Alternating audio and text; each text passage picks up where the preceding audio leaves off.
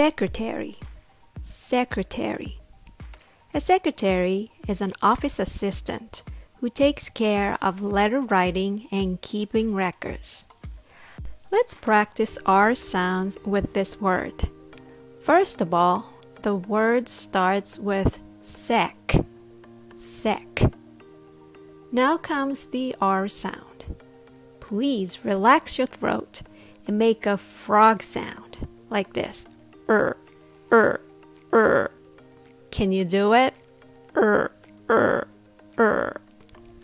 Sec, er. Sec, er.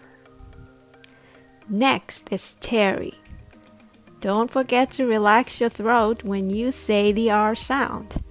Er, Terry, Terry, secretary, secretary, secretary, secretary. This is actually a word I've learned when I was in high school. I didn't know how to spell this word at first.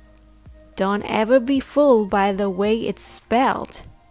It looks like it's secretary, but it's not. It's secretary. Try to learn it by ear.